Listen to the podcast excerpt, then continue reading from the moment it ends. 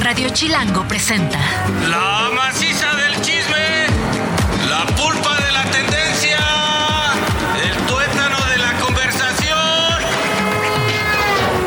Jan Duverger y Pilinga 2 llegaron para preguntar ¿De qué hablas, Chilango? Mira, rico, tamales oaxaqueños. ¿De qué hablas?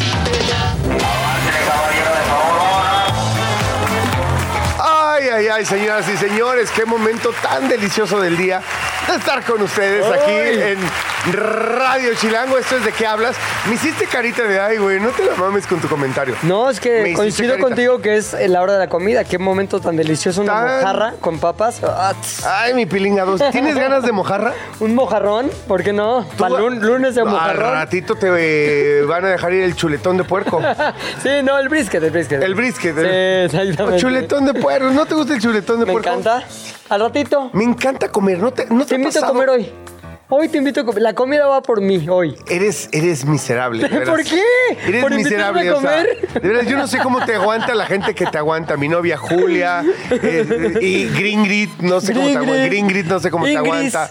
El, el oso hombre ya lo tienes amargado. Yo ya lo veo como amargadón tan joven, güey. No, pero él es el que me ha amargado a mí. Él tiene mucho peor este, humor que yo. Se van dando así como cuerda y se van amargando el uno Todo al el otro. tiempo. Y hablamos de cosas que nos hacen enojar. Oye, ¿no te enoja tal? Sí, Ah. solitos nos alimentamos en el enojo. Qué gacho. Bueno, señoras y señores, esto es de qué hablas, como ya les decía. Tenemos harta red social, tenemos que, el, que tu YouTube, que tu TikTok, que, a ver, Spotify. Nos ha ido re bien en Spotify. Sí. Gracias a toda la banderola que se toma el tiempo, en su, que se toma su momento, que dice, oye, yo no puedo escucharlos a las 2 de la tarde en Radio Chilango, pero que se meten al Spotify o cualquier plataforma y bajan de qué hablas y nos escuchan. Gracias. Y también a la gente que se ha sumado a la pequeña por ahora, pero grande en el futuro comunidad en YouTube, que nos encuentran igual así en ¿De qué hablas? Porque estamos subiendo como la espuma. Oye, arro- es arroba de qué hablas FM, ¿no? Jálenle, a ver, tómense su tiempo. A ver, ahorita respiren. Tres respiraciones. Una, dos, tres. Agarra tu teléfono, hable tu cuenta de Instagram en este caso, arroba de qué hablas FM. Correcto. Ahí está. Te llevó 15 segundos. ¿Viste, Paul, cómo se metió un tip? Ponle seguir. O si eres acá mamadorts, ponle follow. Follow. ¿Ok? Danos y escríbenos y dinos qué te parece, qué quieres escuchar, comenta lo que decimos, estoy de acuerdo, no estoy de acuerdo. Y así, ¿cómo ves, mi pilinga? Muy bien y muy importante, si tienen curiosidad de qué cara estábamos haciendo cuando dijimos tal o cual cosa, en YouTube las van a ver. Si se suscriben, esa vista va a ser perpetua. Tenemos montones y montones de cámaras delante de nosotros, incluyendo la de mi novia Julia. Así es. Ya voy a dejar que le voy a espantar los novios a la pobre. Julia por estar diciendo. Lo que es que ya está, ya está haciendo planes, Julia. A ver si somos novios, hoy que es, hoy es diciembre. ¿Cuántos hijos? Exacto. ¿Cuánto me va a pasar de pensión? ¿En cuánto tiempo lo voy a mandar Si a empezáramos a vivir en dos semanas, eso es mediados de diciembre, entonces ya en tres años, seis meses, según lo que dice un abogado. Pepe bla, ya bla. no me va a regañar tanto. Vámonos con el chismecito. ¡Vámonos! Toda historia tiene dos versiones o tres, contando la nuestra. Hoy hay chismecito. ¿De qué hablas, Chilango? Primer chismecito.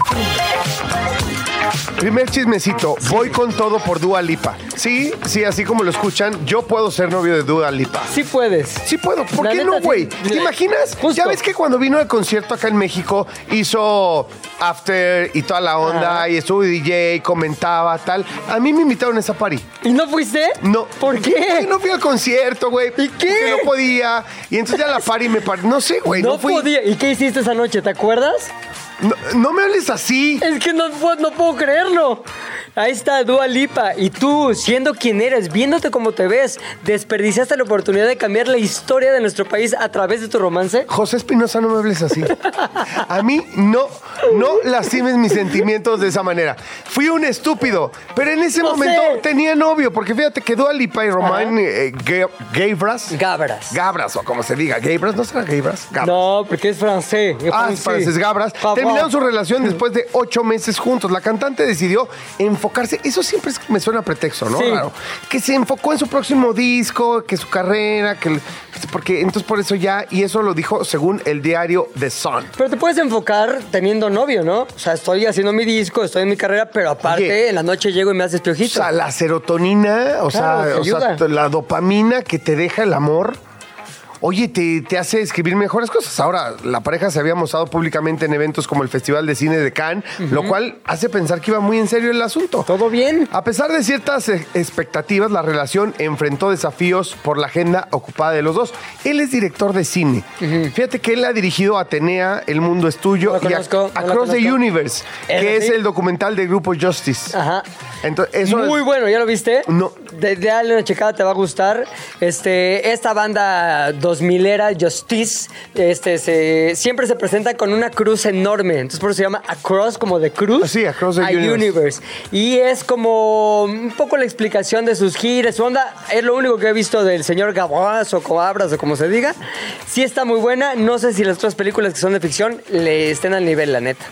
No Sí. suficiente para quedarse con Dua Lipa, al parecer. No, al parecer Dua Lipa dijo, no, pues tengo que grabar un disco nuevo, novio nuevo, canciones nuevas. Parece que hay unas canciones de desamor y todo en el, en el nuevo disco de Dua Lipa, Siempre ¿eh? inspira. Por O ahí el director de cine me la mandó a este, no sé, al Camper 2. Sí. No, a la unidad 2 de filmación. O sea, fue y- a la unidad 2 y entonces este, ya no le toca con él y entonces a lo mejor se nos ardilló Sí, mi Dua. Lipa. Pero qué guapa es Dua Lipa, qué Guapísima. talentosa, qué sexy, qué Por eso tal. no concibo que hayas tenido una invitación a esa fiesta y ya está, ah, mejor me voy a mi casa. Me Pues no, un aunque no lo creas, no fui. Sí me invitaron y no fui. Di- oh, por cierto, Dua Lipa también anduvo con Anwar Hadid, el hermano de Gigi y de Ajá. Bella Hadid. O sea, a ver, Anwar Hadid, este carnal, el Gabras, Jean Duvergier, Jean Duvergier. Oh, Jean ¿Qué Duvergier. tienen en común? Que sí suena, Nombres ¿no? exóticos y nombres sofisticados. ¿Sabes qué me gusta? Ahí vamos a dejarla. Chismecito 2. Chismecito número dos tiene que ver con el universo de Marvel. Tú, tú no le entras mucho al universo de Marvel, ¿verdad? No le hallo tanto porque soy medio güey, pero, o sea, me pierdo ya tanta película y así. y lo mismo, cosa. lo mismo le ha pasado al público y por eso han ido abandonando las salas de cine y la taquilla pues ya no ha sido lo que era antes. Mi vieja burra ya no es lo que era, dirían los Simpsons. Entonces la onda es que desde que acabó la primera, digamos la primera ola de películas de Marvel con ese chasquido de Thanos en Endgame que desaparece del universo, no sé qué hace, pero aparte mata a Iron Man, o sea, Robert Downey Jr., las cosas no han sido como eran antes, de exitosas, de emocionantes, de atrayentes para el público. Así que se rumora que posiblemente haya un, renu- un re- reinicio, un restart Ok. en el universo cinematográfico. O sea, me la van a volver a contar, ya no van a seguir haciendo historias nuevas, sino me vuelven a contar la misma, pero reloaded, pero en esa misma época, pero así. Pues más bien vuelven algunos, o podrían volver algunos personajes, porque acuérdate que Ah. lo que se estableció es que con las joyas estas del guante este de Thanos, perdón, los, a ver, los que son muy estudiosos del mundo Marvel, seguramente van a detectar 17 cosas que estoy diciendo horrible y que no, No, es no, así. no. Y los que no tenemos ni idea, diremos de qué está hablando este güey. Exacto. Pero venga, o sea, dilo. Pero Kevin Page, Feige, perdón, presidente de Marvel Studios, confirmó que Iron Man, interpretado por Robert Downey Jr., no regresa a pesar de que otros personajes podrían hacerlo. Podría volver, este, no sé, el ¿Qué Capitán? América. ¿Qué será lo de.? A mí me parece el más acá, el más chipocle es el Robert Downey Jr., ¿no? Es el más, pero es el, el ma- hasta el más padrote, o sea, como dentro y fuera de la pantalla, ¿no? O sea, el de con más personalidad. Totalmente, y yo creo que sí era el líder indiscutible de este mundo de Marvel. Ahora, su muerte fue tan significativa Claro. para el mundo cinematográfico o el universo cinematográfico de Marvel y también para todos los fans que seguimos las películas de Marvel con palomitas y con emoción, que revivirlo sería un atentado contra nuestra credibilidad en la franquicia o en las franquicias que ha generado Marvel. Por lo tal, no lo van a revivir, aunque se emocionen, aunque quieran, aunque digan, qué bueno que va a venir otra vez Robert Downey. No, no viene él, ni modo. Tal vez los demás sí, pero la realidad es que el revivir a viejas glorias de Marvel no es mala idea, porque las únicas películas que fueron exitosas después de que Thanos chasqueara el universo y a Robert Downey Jr. fueron, por ejemplo, Spider-Man No Way Home, la tercera entrega de Thor también, y son las únicas que han generado un éxito apenas comparable con las películas de, Marvel de la primera ola. Así que tal vez pronto tengamos otra vez al Capitán América, a Black Widow, que es Scarlett Johansson, muy bien por lo de la Black Widow, pero no a Robert Downey Jr. Chismecito número 3. Oye, pues fíjate que una fan de Taylor Swift, diario hablamos Diario, de ya. Taylor. O sea, la amamos. Es, o sea, fíjate, uno de cinco, o sea, hace eh, el 20% de nuestro chismecito diario está dedicado a Taylor Swift. O sea, ella tiene, ti- tiene un 20%. Y mira que ahorita ya terminó la Fórmula 1 y entonces ya quedó un espacio, un slot libre. Y- categorías eran Fórmula 1, Taylor Swift y lo que salga. y lo que acontezca. Bueno, una fan de Taylor en Brasil sufrió un robo, además de la que perdió la vida, que fue terrible, caray. Un robo de celular después del concierto. Tras el robo, la persona que tomó el teléfono, fíjate, se negó a devolverlo. O sea, sí le mandaron este, notificación, oye, dude, este teléfono es de fulanita, perenganita, ¿qué onda? Sí, sí lo tengo yo y no te lo voy a devolver. Pero ¿qué crees que sí dijo? ¿Qué? Te mando las fotos que tienes aquí en el concierto. No te preocupes, no Del tan mala onda. No soy tan mala onda. El concierto de Taylor Swift, la joven mostró en redes la conversación con el ladrón, quien envió más de 110 fotos del concierto, incluyendo las de la telonera. Ah, ¿en O serio? sea, Que no todo, todo el show, todo el show. Aunque perdió el teléfono, la historia, fíjate, se hizo viral. Y una tienda, ¿qué crees? ¿Qué? O sea, para que vean que Gringrid, el oso hombre, tú, Uy, yo, ya. somos unos estúpidos. Porque un- una tienda le regaló un iPhone 15. ¿En serio? O sea, vio qué onda y dijo, Claro. pobrecilla. Claro, güey. Te voy a apoyar. Haz viral que sufres porque te perdió en tu teléfono. Y si se hace viral, robaron. alguien. Te robaron, además, te robaron tu teléfono. Pero bueno. Y en fin, y entonces, pues ya una tienda te, te lo regaló. Imagínate que te hable ahí la, la compañía del ingeniero. Ay, pilinga, es que Vimos que vimos. está sufriendo. Que está sufriendo porque no tienes cómo comunicarte con tu hijo. Aquí tienes esto, feliz Navidad. Toma, feliz Navidad. Un iPhone 15. ¡Au! Oye, ahora, qué buena onda, digo, salve que le robó el celular, ¿no? Pero qué buena onda del ratero que le mandó sus fotos. Se dio el tiempo de mandarle fotos porque no han de haber sido cinco, han de haber sido varias. Güey, se robó un celular, se robó. bueno, pero hay O sea, un rango. No, no entiendo el buena onda. Te robé y le pegué, ah, me lo robé y le devolví sus fotos. Sí hay un arco ahí. ahí, ahí. Oye, a mí una vez me robaron toda una bolsa que tenía mi pasaporte, mi visa gringa en un festival, el festival de Coachella. La dejé así en el coche, me abrieron la ventana, se lo llevaron todo. ¿Y qué crees? En el Lost and Found, ahí donde vas y no encontraron ahí un tal, pues sí, dejó el ratero mi pasaporte y mi visa, aunque se llevó mi Es cartera. que no entiendo, o sea, los rateos de primer mundo no los entiendo. onda. O sea, no entiendo un güey que dice, voy a Coachella a ver a quién le robo, rompo violentamente, es una acción Claro. violenta, güey. Romper un parabrisas, romper un cristal, además como esos cristales de los autos que tienen esta pantalla para que se pulvericen, para que se hagan como en cachos chiquitos y no acabe siendo un arma mortal. Entonces es muy... así suena y explota el cristal, robo, le saco cosas. Ay, pero trae su visa, el Mexa. Ay, y trae su pasaporte. Vamos a llevárselo a Lost and Found. Pero ve, dice. el tiempo que se llevó. Yo sí, la verdad digo. Es que hizo, güey. ¿Cómo Aquilato- pudo haber robado otros autos? No lo entiendo. O sea, hasta como ratero es tonto. Bueno, pero esta chica acabó con teléfono nuevo, nuevo, las, las fotos, fotos. de Taylor, una historia viral que hasta en un programa el exitosísimo de radio en México la están Güey, le fue mencionando. re bien. Y un amigo ratero, ya se acaban de ver. Oye, ¿Cuándo nos vemos? hablando de Taylor, bueno, Ajá. y de su fan y toda la cosa, pues mira, esta fan ganó, pero Taylor perdió este fin de semana. ¿Por qué? Porque es la, perdió el invicto, porque era, ya sabes, Doña Suerte, Ajá. Doña Carisma, como la Gringrid. conciertos O sea, cuando ella está, todo sale bien. Así. Pues, ¿qué crees que no, mija? Fuiste a la, a la sede de los cabezas de queso. A ver, dime qué equipo es ese. Los Chiefs. ¿No? No. No, el Green Bay. ¡Ah! Me estoy volviendo más hombre que nunca. Estás embarneciendo, güey. pareciendo que sigue músculos y pelo en pecho. Estás embarneciendo, güey. Esta barba. Green Bay. Packers, Eso. fucker. Ok, bueno, fueron al estadio de Green Bay. Te voy a dar un dato de Green Bay A ver. En el estadio vive, eh, cabe más gente de la que vive en la ciudad. ¿En serio? Claro, porque hay muchas ciudades aledañas, evidentemente es, es- es una zona que da a, los gran- a uno de los grandes lagos. Congrega. Y, te- exactamente, es una zona de, em- de empacadoras y de muchos, por eso los empacadores Packers, de Green ajá. Bay, no empacadores particularmente de queso, por- en- hace muchos años, por lo tanto, por eso le dicen los cabezas de queso. Y este, bueno, nada, resulta que fue, lo- eh, además es raro este partido porque son muy pocos los partidos que tienes i- interconferencias. Ajá. Ya sabes, está la Sí, sí. conferencia americana, la conferencia nacional. De, eh, el Green Bay Packers es de la conferencia nacional, los Chiefs son eh, de la conferencia americana, que la han dominado por muchos años. Y este partido interconferencia siempre se dice, o bueno, más bien a últimos años, que la conferencia americana es más fuerte. Sí. ¿No? Y, y bueno, los resultados en el Super Bowl han sido claros.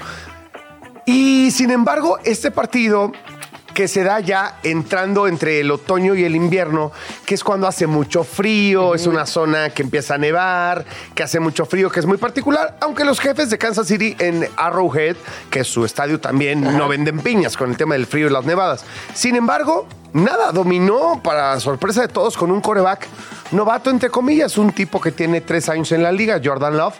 Y, este, y se vio muy bien Jordan Love, este muchachito muy joven, sustituto de Aaron Rodgers. Y nada, le, pusieron, le pintaron la cara a los jefes de Kansas City con todo y mi Taylor. ¿Estaba Taylor ahí? Ahí estaba Taylor. Pero, Pero no era así como la cosa de buena suerte. ni le enfocaron, ¿eh? No, fíjate, en fíjate la cómo no le enfoca. Y te voy a decir una cosa, mi Travis Kelsey, Ajá. chupado por el Aqua du... El lo voy a Aqua, decir. ¿no? El Aqua Por el no Aqua, por el Aqua du amor. el agua de amor. A- a- Aqua du love. Aqua du love. Lo voy a decir una cosa así. Aqua du love. Aqua Él está muy mal por el Aqua du love. Es un tipo que siempre está en las diagonales. ¿Sabes? Está. Eh, Perdón, en las laterales, o sea, en donde están los jugadores mientras no entran al campo, gritando, líder, jaloneando así, así como tú, que Ah, Mel son. Gibson en la película esa de Braveheart. Así, güey. Ah, Así está todo el tiempo con sus compañeros. Ya, Eh, Paul. Espérate, Paul. Déjame en paz, ¿Cómo güey. de- Déjame en paz. No me desconcentres. Y entonces estaba todo chupado así. Mi, mi Travis Kelsey, así. Vamos perdiendo. Los comentaristas decían, ¿todo bien, Travis? O sea, hacían burla, güey. Los comentaristas le dice Y, y en, en español y en inglés. Ajá. En las tomas de Travis, así, estoy haciendo brazo caído, cara caída, mirada perdida. hombros de rana René, como yo. Hombros de rana René. Güey, ¿qué pasó con Travis Kelsey? El Aqua du Love lo tiene jodido. El agua, güey. El Aqua, Te lo he güey. dicho, aguas con el agua, mano. El Aqua, porque puede saber muy rica el agua. Sí, pero te acaba, mira, ingestando. ¿sí? Cuarto chismecito. Cuarto chismecito. Ya no quieren a Billie Eilish. Bueno, algunos, no tantos. 100 mil seguidores abandonaron las redes de Billie, las redes de Billie Eilish. ¿por qué? Ante una noticia Es lo máximo, Billie que Eilish, me tiene encanta. que ver con su vida personal, man. ¿Y eso qué? Ahí te va. El otro día tuvo una entrevista con la, con la revista Variety, Vari- Variety, ahí lo voy a decir otra vez, con la revista Variety, en la que, gracias, en la que ella pues mencionó acerca de su atracción por las chicas, que nunca se había, más bien que nunca se había sentido muy segura con ellas o ante ellas, tampoco estaba segura si ellas estaban atraídas hacia Billie Eilish, ella estaba muy consciente de su cuerpo y de las cosas que podía o no representar ante el sexo femenino. Esto dejó de manera medio ambigua ver que Billy, este, pues en realidad es o bisexual o es, este, ¿cómo se dice? Gay, por así decirlo. Sí, pero a estas alturas me parece tan Ya lo sé. cavernícola estar hablando de. O sea, los 100 mil que se vayan, pero a chiflar a su Es Mauser, es güey. justo la nota del Qué bueno que se fueron. O sea, si a la Billy hoy le gusta una morra, qué chido. Si mañana le gusto yo, qué chido. Si mañana le gustas tú, qué chido. Que tú es como andrógino, ¿no? Ahora, doble cosa, o sea, doble apuesta respecto al tema que no debemos estar tocando todos. Ajá. Alfombra roja. Llega Billie Eilish y lo primero que le preguntan, oye, pues en la revista Vari- Variety vimos que, este, como que te gustan las chicas. Y ella dijo, a ver, neta, ¿no se habían dado cuenta? Sí, O sea, ¿qué? Es que, ¿qué más da? Y luego este, puso ahí en sus redes sociales un mensaje que decía, oigan, pues gracias a la revista Variety por sacarme del closet este, así en una entrevista. Pero en realidad lo, lo realmente preocupante es lo que tú dices. 100 mil personas deciden abandonar las redes de Billy como que ¿por qué? ah, ya no me va a hacer caso, me voy. ¿Qué más? Ay, es no que, qué. qué. más da? Ahora, lo que quedó de ahorita es que Billy, este, al parecer, está atraída por las chicas, por los chicos también. Es, digamos, en una sociedad como la de hoy, una no anomalía, sino algo que es completamente normal. Así que deberíamos todos asumirlo de esa manera. Y aquellos que abandonaron las redes de Billy tampoco hicieron tanta mella, porque ella tiene más de 110 millones de seguidores en Instagram, Exacto. 100.5 millones en X, 51 millones en TikTok y 31, no, 32 millones en Facebook. ¿Tú crees que se va, los va a extrañar mucho? No lo Yo creo. que le da exactamente igual. La verdad me parece muy bizarro esto. O sea, eh, a esos 100 mil es como. No te la vas a dar, güey. Igual, güey. Seas hombre o mujer, no te la vas a dar. Es Billie Eilish. Y el chismecito final. Oigan, aquí me quiero poner serio porque Sí. un tragedión, carajo. Una mujer murió tras ser atacada por un tiburón en Melaque, allá en Jalisco, Sí. mientras disfrutaba en la bahía cercana al parque acuático, caray. El Departamento de Protección Civil y Bomberos de Cihuatlán recibió el reporte y encontró una mujer sin signos vitales y con una pierna seccionada, aparentemente por el ataque de un tiburón, lo cual se confirmó. Hay videos que lo confirman. Sinceramente, no. Creo que no han proliferado mucho, ¿no? Y la verdad que bueno, porque hay que, que cuidar, obviamente, la privacidad y sobre todo de los, de, de los familiares y demás. Ella estaba con su hijo Sí. nadando Sí, en el mar, en esta bahía, y vio al tiburón y, y en efecto reaccionó, sacó al niño del mar, lo puso en un inflable, en, en una... Sí, en una cosa que traían ahí, este... Sí, en un, en un inflable que estaba ahí y, Y, el último. y entonces le salvó la vida al niño, pero el, pero el tiburón le muerde la pierna. Y al parecer, de hecho, lo último que escuché en las noticias hace un rato que estaba yo ahí en la redacción, allá en imagen, es que ella en realidad murió eh, ahogada. Este, pero evidentemente a causa del el tema eh, de la pierna, ¿no? Que la muerde el tiburón y. No, no, terrible. Ahora, no es tan común que haya ataques de tiburón, ¿no? Fíjate que no. Y mira, creo que esta noticia también, primero, nuestro más sentido pésame para todos los familiares, que tengan cuidado. Evidentemente hay un tiburón que está teniendo un comportamiento errático y atípico. ¿no? Eh, en, la, en la zona, entonces que tengan cuidado, es lo que dice la gente de Claro. protección civil. Ahorita están cerrando esa zona de la bahía y demás. Pero bueno, quiero dar estos números para que la gente no empiece con que, ay, es que los tiburones, es que hay que acabar con ellos. No. Claro. Un poquito de contexto. Mm. Un poco de ¿Qué contexto. Hay- tan malos son los tiburones? no es nada común un ataque de, a los seres humanos de un tiburón. Ahí te va. La cifra es muy baja. Desde 2013, el promedio anual es de 74 ataques en el mundo. En el mundo, no es En el nada. mundo. Nada. Ahí te va. Cifras similares de otro tipo de, de eventos. En 2022 fue más baja la cifra con 57 ataques. Pero el animal que causa más muertes al año es el, es el mosquito, güey. ¿Neta? Bien pinches preocupados por el por los tiburones y los mosquitos, con un promedio de, no me veas así, Paul, 725 mil personas mueren al año por un piquete de mosquito. Y más molestos, la neta. Cuando no has podido dormir por un tiburón. Oye, 200, 725 mil mueren y bueno, millones molestísimos por, por los ataques de los mosquitos. Bueno, los elefantes e hipopótamos, 500 muertes al año cada uno.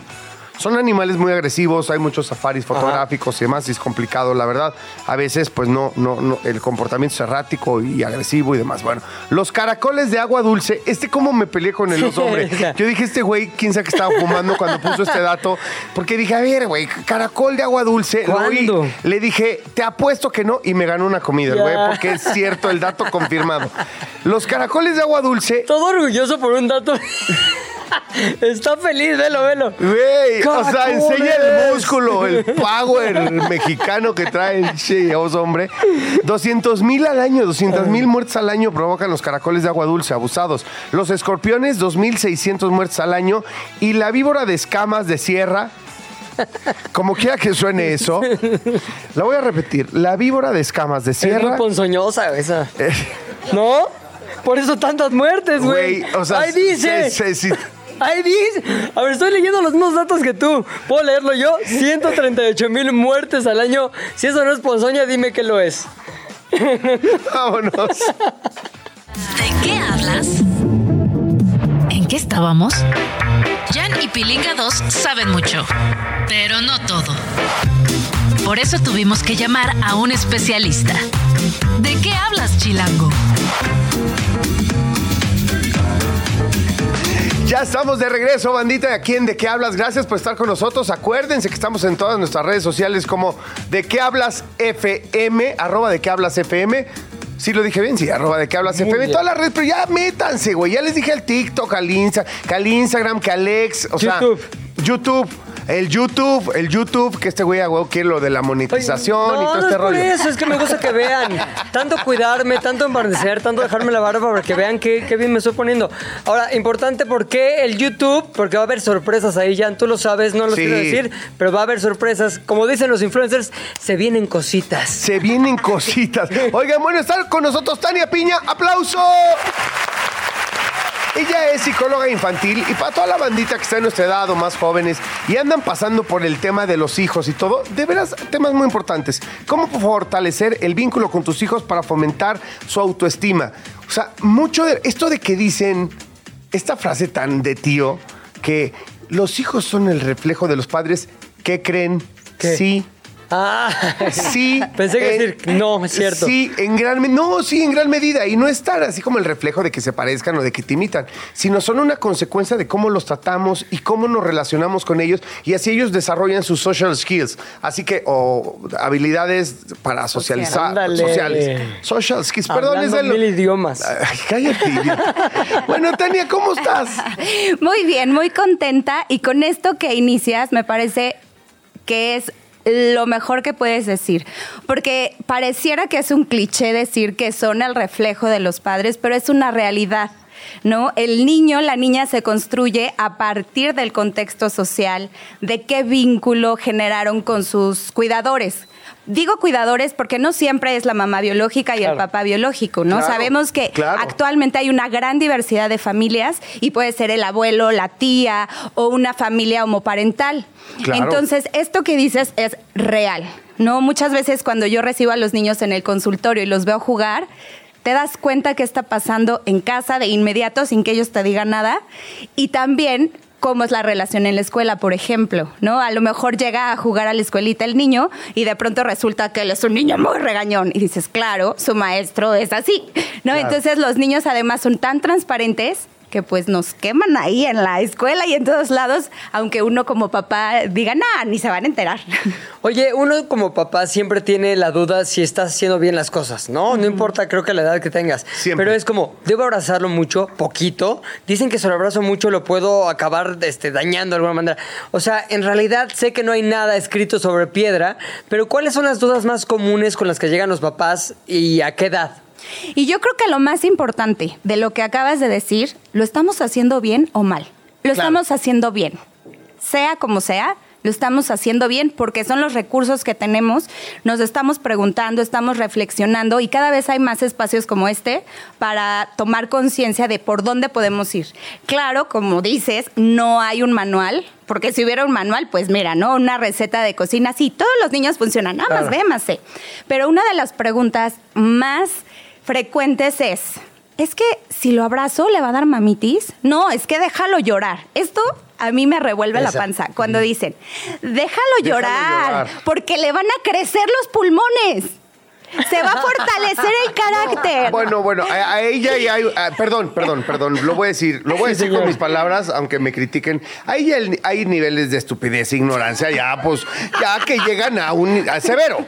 O sea, ya cuando, ya cuando alguien te dice algo así de, de- de estúpido, pues bueno, dices, eh, así como Homero Simpson, te vas desapareciendo de ese círculo social poco a poco. Me voy yendo porque, plantas. porque no pertenezco Ajá. y listo, ¿no? Pero ¿sabes qué pasa? Que las generaciones, eh, pues anteriores a nosotros, Sí. sí. tenían muchas de estas creencias de que si lo dejas llorar se le va a fortalecer el carácter o déjalo llorar porque se va a quedar dormido. Claro que se va a quedar dormido. Si nosotros tenemos la pérdida de un ser querido, vamos a llorar y a llorar y nos Hasta quedamos dormidos, Claro. ¿no? Y solamente estamos generando un estrés en la niña o en el niño que dispara esta cascada de, de cortisol, que hace rato Jan más bien hablaba de la dopamina, ¿no? Ajá, Entonces sí. todo lo opuesto, el cortisol, la hormona del estrés, y solamente estamos generando que el niño se estrese, se estrese. Y erróneamente se cree que si atendemos el llanto de un bebé, si lo abrazamos, si lo acariciamos, los vamos a volver dependientes. Y no es así, es todo lo contrario. Si desde bebecitos cubrimos estas necesidades, no solo de supervivencia, no solo comer, dormir, no, las necesidades de sentirse contenidos. Claro, querido, amado, ahí está la seguridad cuando eres una persona amada. Exactamente. Ahí viene la seguridad, la autoestima, la confianza y entonces vamos a crecer, vamos a crecer como adultos seguros, con autoestima y vamos a poder relacionarnos de mejor manera, ¿no? Ahora sí que este término que está tan de moda, nos vamos a alejar de la toxicidad de ciertas relaciones. Pero hay mucha confusión en eso. Tú decías, ¿no? ¿Qué tanto debo abrazar a mi hijo? Lo que tú quieras, ¿no? Lo que él necesite. Qué bueno, porque lo hago. Sí, totalmente. Sí, es que así tiene que ser. Totalmente. Y, y uno se cuestiona mucho, ¿no? Creo que, creo que tú tienes un hijo de cuatro años. Sí, más o cuatro menos, años. Y Jan ya es más adolescente. Sí, exacto, más, más adolescentes. Y yo, por, por lo menos, veo un poco de resultado en ese, pues, ese proceso de amor que tuvimos con ellos, de cercanía, de cercanía física y tal. Y pues sí, creo que tiene una autoestima bastante elevada. Yo estoy justo en los la, chamacos. la- en la época de los berrinches y te voy a eh, decir algo que me pasó el otro día. Estábamos en un centro comercial, él quería un helado y quería el helado de cierta manera. Cuando no se lo di así, porque ya lo había pedido de otra manera, empezó a hacer un berrinche monumental. Empezó a aventarse al piso, empezó a gritar, toda la gente empezó a voltear y ahí es cuando yo necesito tener claridad mental y saber qué hacer, porque por un lado tienes la presión social de toda la gente está viendo con cara de ya calla a su hijo, y también tienes al niño llorando por algo que no alcanza a comprender que se puede solucionar. Además, nada más para com- complementar esto, hay algo que tiene el berrinche y gritos de nuestros Sí. hijos que nos lleva a un nivel de alerta, de cuac, cuac, cuac, así como de, güey, va a temblar, así Sí, como, como la alerta sísmica. Foco extremo O en sea, eso, sí. foco extremo te, oh, te altera demasiado. O sea, hay otra gente que te grita, de repente llegas a la chamba y Gringrid grita y Paul también, así, y no te altera tanto como el berrinche de tus hijos. Claro. Claro, y aquí hay una razón de la naturaleza biológica de que justo el llanto de un bebé, digo, estamos diciendo que a lo mejor tu hija de 16 años ya no llora así, ¿no? Pero también te pide a través de otras actitudes lo que necesita. Bastante más irritantes, por cierto, pero bueno, eso es, eso es otro tema. Probablemente se asimila a la época de los berrinches que cuenta Pepe. Pero justo esta parte del llanto es tan angustiante, valga la redundancia, para generar la angustia en los demás para que sea ese llanto atendido. Entonces imagínense no atender el llanto. Y Pepe nos cuenta este ejemplo que yo creo que viene más a partir de la presión social. Sí, ¿no? Que, totalmente. que quiere, o sea, es más tu necesidad de que la sociedad diga, ay, no, qué buen padre eres, ¿no? Bravo, lo pudiste callar. Es más esa necesidad que escuchar realmente lo que el niño, o sea, te empiezas a, a desconectar y dices, no, por favor, ya que se calle. Y algo que me dijo, yo recién soy mamá, mi bebé tiene seis meses, entonces estamos en las tres edades, ¿no? Creo que es algo padre porque estamos compartiendo desde Claro, tres sí. edades. Entonces, algo que me dijo mi psicóloga, porque yo como psicóloga obviamente voy a mi propia terapia. Claro. me decía, tu responsabilidad como mamá o como papá no es callar al bebé, no es calmar el llanto, es acompañarlo, contenerlo. Pero qué difícil es cuando estamos en un centro comercial, todo el mundo viendo, ¿no? Y además de pronto ustedes que me imagino que, que tienen más presión porque, híjole, ahí está ya, ¿no? O Pepe, ay, ¿no? Seguramente puede generar más presión, no lo sé. Pero cuando el berrinche empieza, Pepe, ya no hay mucho que hacer. No, no, ya, claro. Más bien todo tiene que ir desde una cuestión preventiva. Acompañar, sí. Exacto. Como dices. Como, como anticiparle con tu hijo, ¿no? Te voy a anticipar que el helado que te voy a pedir es este y este y este, y él ya lo tiene previsto. Pero si ya empezó el berrinche, híjole, solo nos Claro. queda acercarnos. Y va a suceder eh, en un Sí, millón de ocasiones. A y ver, no te hace mal padre. Quisiera preguntarte dos cosas. Voy por la primera. El tema de las escuelas, porque hace rato lo mencionaste, ¿no? También van a pasar una cantidad de horas, a veces más grande que la que pasan, por ejemplo, con el papá, con un papá que trabaja muchísimas horas. La pregunta es, a la hora de decidir la escuela, el kinder y tal, al que van, creo que más allá también de la parte académica, hacia dónde quieres mandar a tus hijos, hacia qué tipo de educación en lo académico quieres que tengan, también lo social es un punto a analizar muy cañón, ¿no?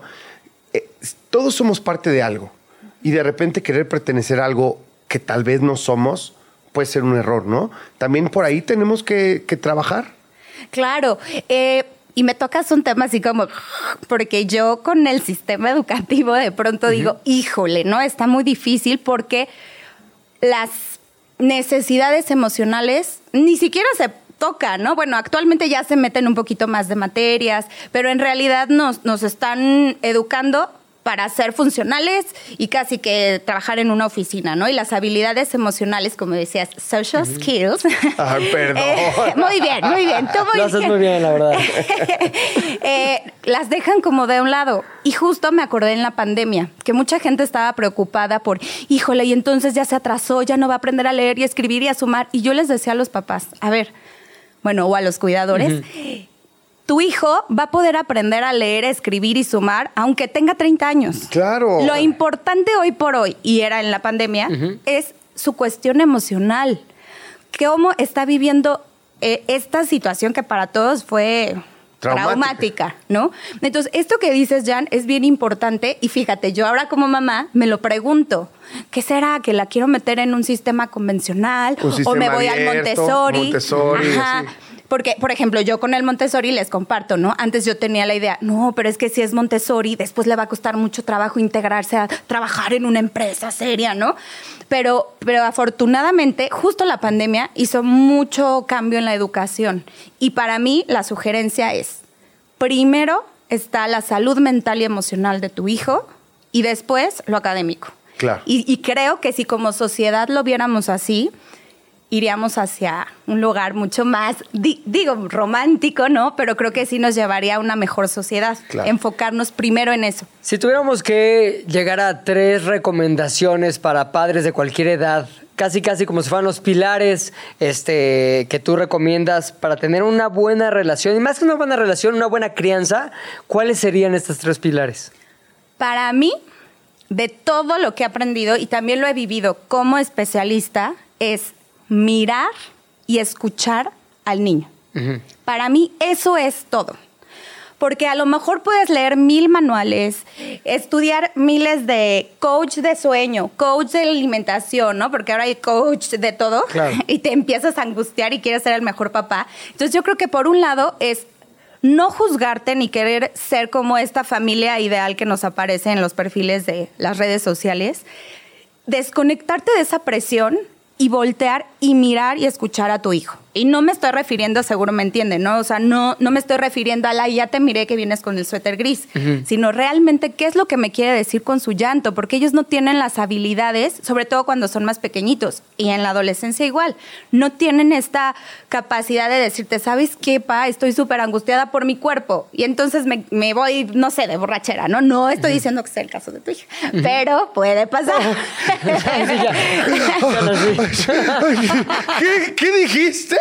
Y algo bien importante, poner límites, porque Sí. se confunde, ¿no? Se confunde que actualmente la, la disciplina positiva o crianza positiva se cree que está sobreprotegiendo, que les dejas hacer lo que sea. Y Hay que tener cuidado con el, con el.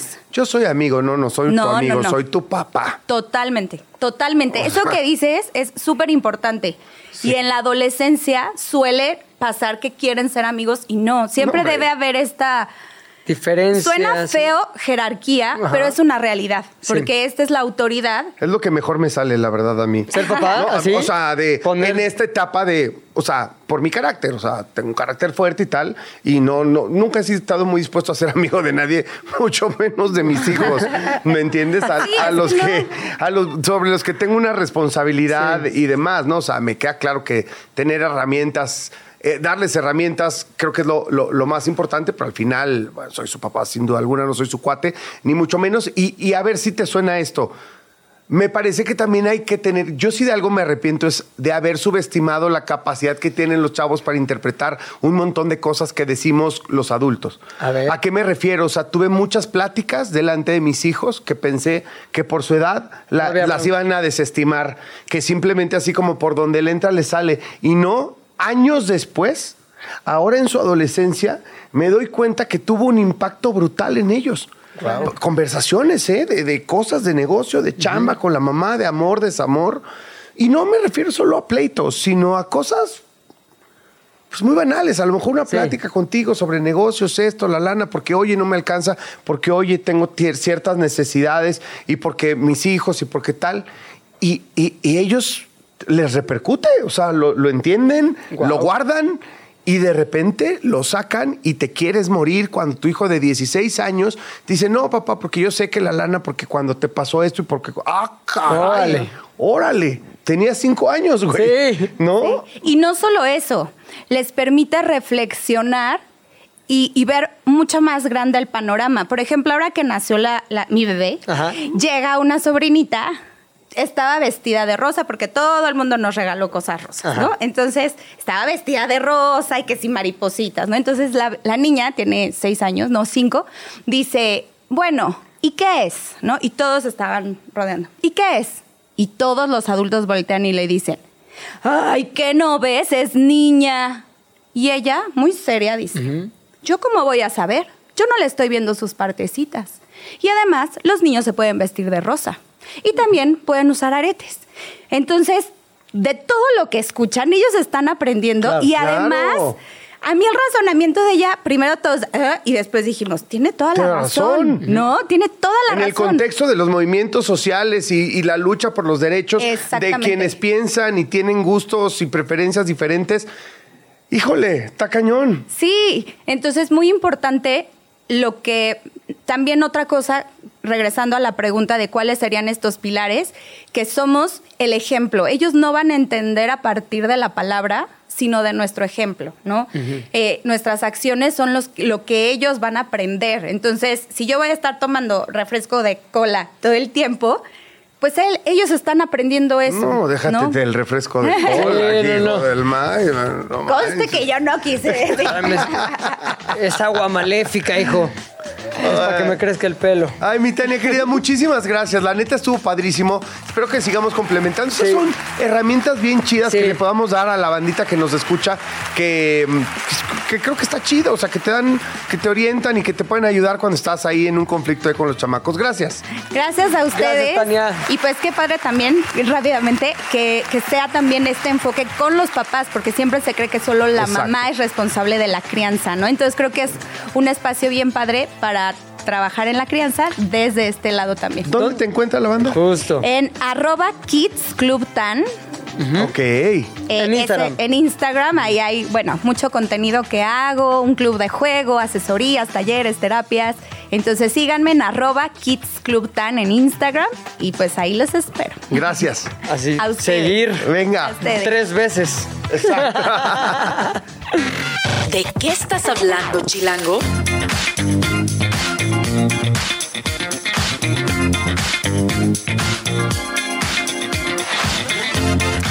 Bueno, pues se pone musical el de qué hablas, porque hoy vamos a empezar una nueva sección.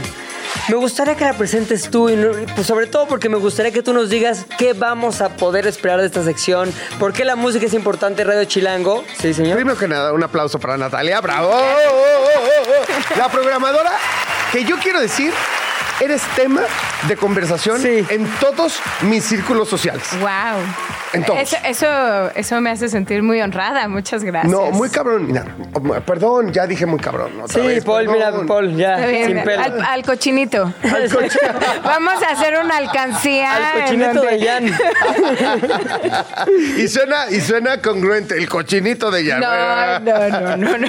Mira, no, de veras, tu, tu manera de programar es singular, Sí. ¿no? Por decirlo menos. Sí, es- creo que más bien le aposté por darle una ide- identidad a la estación. Claro. Y creo que eso se está notando un poco y, y bueno, qué bueno que allá afuera también se están dando cuenta que yo, que, que estoy haciendo un trabajo que está justo marcando esa línea. Y justo ¿no? de ahí nos surgió a nosotros de, oye, está buenísima la música, tenemos que hacerla de alguna manera parte de qué hablas, sobre todo para aquellos que preguntan, ¿qué es lo que estamos escuchando? ¿Qué conlleva la chamba de programar una estación como Radio Chilango? Y sobre todo, ¿qué ha habido a últimas fechas en la música que hoy se refleja en la programación de nuestra estación? Ok, sí, sí, de eso se va a tratar básicamente esta sección. Cada que ustedes me requieran, yo voy a estar aquí acompañándoles, platicándoles un poco acerca de los momentos musicales que han, eh, que han surgido y que justo hoy, que es 4 de diciembre, estamos terminando el año, que ya sabemos todo lo que pasó, esperemos que, que no muchas más cosas pasen. por favor.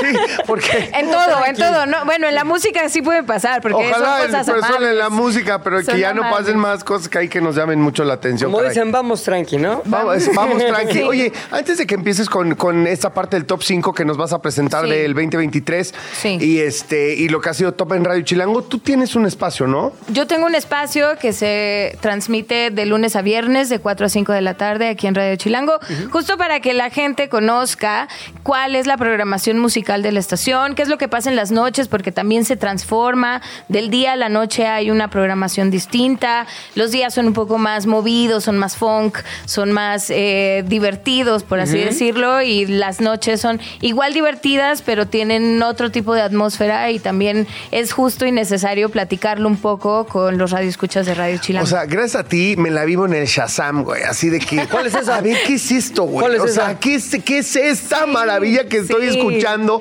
Que estaba yo perdido en la vida de no haberlo escuchado. Ahora, no. todas las rolas que programas ya las conocías o vas descubriendo o te pones la tarea de voy a elegir de lo que conozco más lo que descubra, lo que vamos a escuchar. ¿Cómo es ese proceso? Es un poco, es un poco eso, es un poco lo que yo ya conozco, más canciones que de pronto estoy en una fiesta y yo también levanto el Shazam y digo, esto me gusta para la Qué esto, para me gusta noches. para la noche, o me gusta para el día, o esta canción yo no la conocía.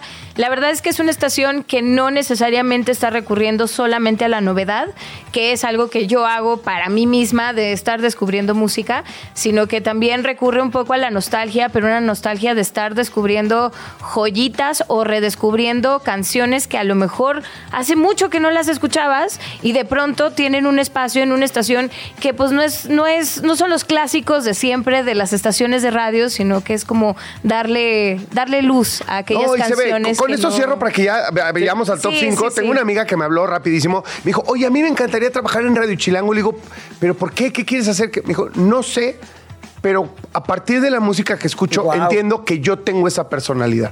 Qué El padre. poder, O sea, me dijo, yo soy empática con Radio Chilango. O sea, le confieres Y- personalidad Y, lo cree Claro. a partir de la programación musical. Me encanta. Y, y que, o sea, Sí, sí, sí. Y te digo una cosa, la conozco y sí es una radio chilango que vamos a güey. Es una radio chilanguet. Una hipster, sa, sa, sa, sa. Bueno, o sea, bueno, podría, estar, hipster. podría, estar, podría estar sentada en esta oficina. Dile que venga. Sin duda alguna. O Dile sea, en que todo venga. sentido, deportes, comida, este, vida, además, viajes, en fin. Bueno, ahora sí, top 5 musical del 2023. Más que top 5 musical, creo que más bien escogí como los momentos musicales que fueron cruciales en la manera en la que vivimos la narrativa musical del 2023. El soundtrack del 2023. Digamos, sí. Empezó muy tempranito en el año con la salida de eh, esta sesión de Bizarrap con Shakira. Ok. Que además marcó también récords. O sea, fue la cantante latina que tuvo récord de reproducciones en 24 horas. Wow. Fueron 63 millones de reproducciones de un, de un solo track, ¿no? Que además ni siquiera tiene nombre, se llama número 53. Es la sesión Bizarrap número 53. Es, Pues la es de- curioso. La piquetiña, ¿no? La O sea, de- la de la claramente, claramente. Sí, claramente. que además también fue la canción latina que llegó más rápido a 100 millones de reproducciones en tres días. Entonces empezamos el año muy, muy, muy Con mucho fuerte. power. No, y además, pues eso también dio pie a mucho chismecito y se habló de muchas cosas después de eso, que después marcaría mucho lo que sucedió. Y muchos en- niños cantándola en, la música. múltiples videos en Sí, redes sociales. Eso, eso me, eso a mí me, impa- me Sí, impactaba. Fue muy impactante, sí, Sí. totalmente de acuerdo con ustedes. Sí, luego en marzo salió la colaboración de Peso Pluma con eh, Fuerza Régida, con esta canción que se llama Ella Baila Sola, de la cual se ha hablado mucho Sí, en este espacio y que además les gusta mucho también. Son ¿Cómo se emociona? doble P. Güey, soy doble P lover, pero gacho. Y que además también marcó la manera en la que nos estuvimos relacionando en las conversaciones musicales durante todo el 2023, en donde este género, el corrido tumbado, se posicionó de manera no solamente nacional, sino también mundial. Puso a México en el mapa, pero gacho, o sea, en todo el planeta. No es que México no siempre, siempre sido un, un país muy importante por, por dimensiones, envergadura, cultura, eh, cercanía con los Estados Unidos, por un montón de cosas. Pero qué cañón que este carnal Sí. haya logrado poner en tema cultural, musical a México como nadie Claro. en la lupa del planeta en un... Impresionante. Así. Un fenómeno Sí, más. y que además y que además esto también se vio reflejado más adelante cuando en abril el grupo Frontera sacó su colaboración junto con Bad Bunny el Uf, 1% y esta canción eh, la verdad es que ya estábamos viendo que el corrido tumbado también estaba estaba poniéndonos en el mapa pero también la cumbia norteña o la cumbia tejana de, grupo Nor- de grupo Frontera se posicionó muy fuerte también para hablar de lo que sucede musicalmente hablando. Ahí se subió Bad Bunny al grupo Frontera o Frontera se subió a Bad Bunny. Lo que, lo que yo eh, vi en una entrevista es que ellos no sabían que iban a hacer la colaboración con Bad Bunny hasta el día que grabaron el video musical. Entonces, el día del- de la grabación chis. del video musical llegó Bad Bunny y ellos se enteraron que iban a hacer una colaboración con él. Y ellos, Ah, si ustedes ven el video, tienen una sonrisa de oreja a oreja de lo felices que estaban. Ellos ya habían grabado la canción, ya habían tenido como esta, ya habían tenido pues su canción grabada y él junto con Edgar, Edgar, ¿cómo se llama? Su, bueno, Edgar Allan Poe. Edgar, Edgar Barrera fue el, el que, el que escribió la canción y todas las canciones de Grupo Frontera. Entonces ellos ya había, ya no, no sabían qué iba a pasar. Y entonces llegó. Bad Bunny y les, y les rompió. También la frontera- Y los invitaron, los invitaron a Coachella. Sí. Y también nos invitaron al Zócalo, ¿no? Eh, Estuvieron- estuvieron en, en esas fechas, como mayo, más sí, o menos. que los invitó el presidente. Sí, sí, O sea, sí, el sí. presidente en la mañanera los mencionó y toda la cosa. Bueno, Exacto. Y bueno, un poco para, para seguir, pues también lo que definió el 2023 es que continúa la corriente de que el TikTok pone en la mesa, sobre la mesa, los hits de los chavitos que están haciendo música actualmente y creo que es muy interesante saber que mucha de la música que se consume a través de TikTok está marcando y que ahora en lugar de que la radio haga los hits, pues un poco la radio también está tomando de lo que sucede en TikTok para subirse a una conversación. Entonces hay personajes como un chico que se llama David, que sacó una canción que se llama Here With Me, que también rompió y que está en el top global de Spotify, o también está el caso de Jake, otro chico, con una canción que se llama Golden Hour, que es una canción muy melancólica, medio rapeadita más o menos, que también se unieron a la conversación de lo que sucede musicalmente. O sea, David tiene 18 años, nació en el 2005. Oye, ya se nos acabó el Ya. tiempo, Nat. No, ¿En no, qué- no. ¿Cuánto, cuánto, nos queda? O sea, ¿Cuánto nos falta? Como la, la otra mitad, la de Radio Chilango. Que vuelva La próxima semana, ¿no? O sea, próxima semana. O sea, es que ¿qué hacemos nosotros en este micrófono? Entre Natalia y Luisa deberían estar ellas todo el día que- programadas en Radio Chilango. Pero sea, son unas escuchen. cracks. Sí, que nos escuchen, que Claro. sigan, que sigan la programación de Radio Chilango. Seguramente se darán cuenta de cuáles me gusta programar más. Exacto. Pero bueno, este, a mí me encanta poder acompañarlos y que me hayan invitado. Estoy súper agradecida. Contrario, gracias. Pro- próxima por semana venir. igualito, ¿no? O sea, Igualito. Ah, eh, yo terminamos. feliz, yo feliz. Terminamos la mitad. y siempre estaremos de tus fans, Nat. Ay, Gracias. muchas gracias y gracias por escucharnos. Gracias. Gracias, Nat. Bandita, ¿Ya ya. ¿Os la peleéis? A tu otra chamba, mano. A, a otra de las siete chambas que tengo, manito. Adiós. La playera, bye. Bye. Se terminó la plática por hoy, pero nos escuchamos mañana, a la misma hora.